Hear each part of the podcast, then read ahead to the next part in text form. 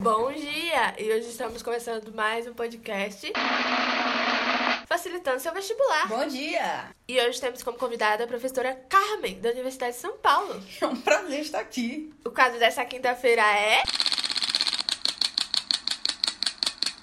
Citando a redação em um minuto. Complicado, mas vamos tentar. Bora lá! Vou trazer aqui o conto Espelho Guimarães Rosa, um trecho específico que vai ajudar muito no seu vestibular.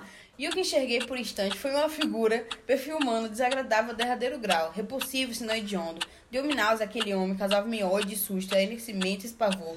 E era, logo descobri, era eu mesmo. Apesar de ter sido escrito nos anos 60, é um tema que perpetua até a atualidade, como podemos observar nas diversas redes sociais, na qual as pessoas comparam-se com estéticas perfeitas e acabam desenvolvendo problemas psicológicos, assim, como a depressão. Em contexto geral, o conto de Guimarães Rosa aborda essa fragilidade do ser com o espelho, né, com o próprio eu.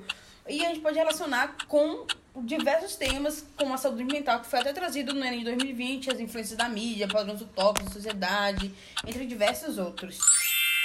Eita, temos um recorde aqui, hein? 40 segundos. Muito obrigada. E é até interessante perceber que Guimarães Rosa é um ator renomado da terceira geração modernista que tem uma didática literária impressionante e que não só para os vestibulares, né, mas para a vida. Então recomendo a leitura do Primeiras Histórias, que é desse conto específico, mas dentre outros livros do autor. É engraçado também, sabe? Que a música que escolhemos pro final do podcast é, tem tudo a ver com o que você tá falando fala de como a pessoa quer se esconder dela mesma e todos esses sentimentos acabam trazendo a vontade de morrer, o que influencia diretamente na saúde mental. Poxa, sério, ansiosa pra ouvir. Então é isso. Tem mais alguma coisa para falar?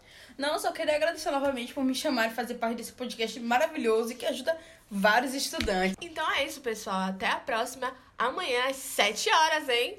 Tchau!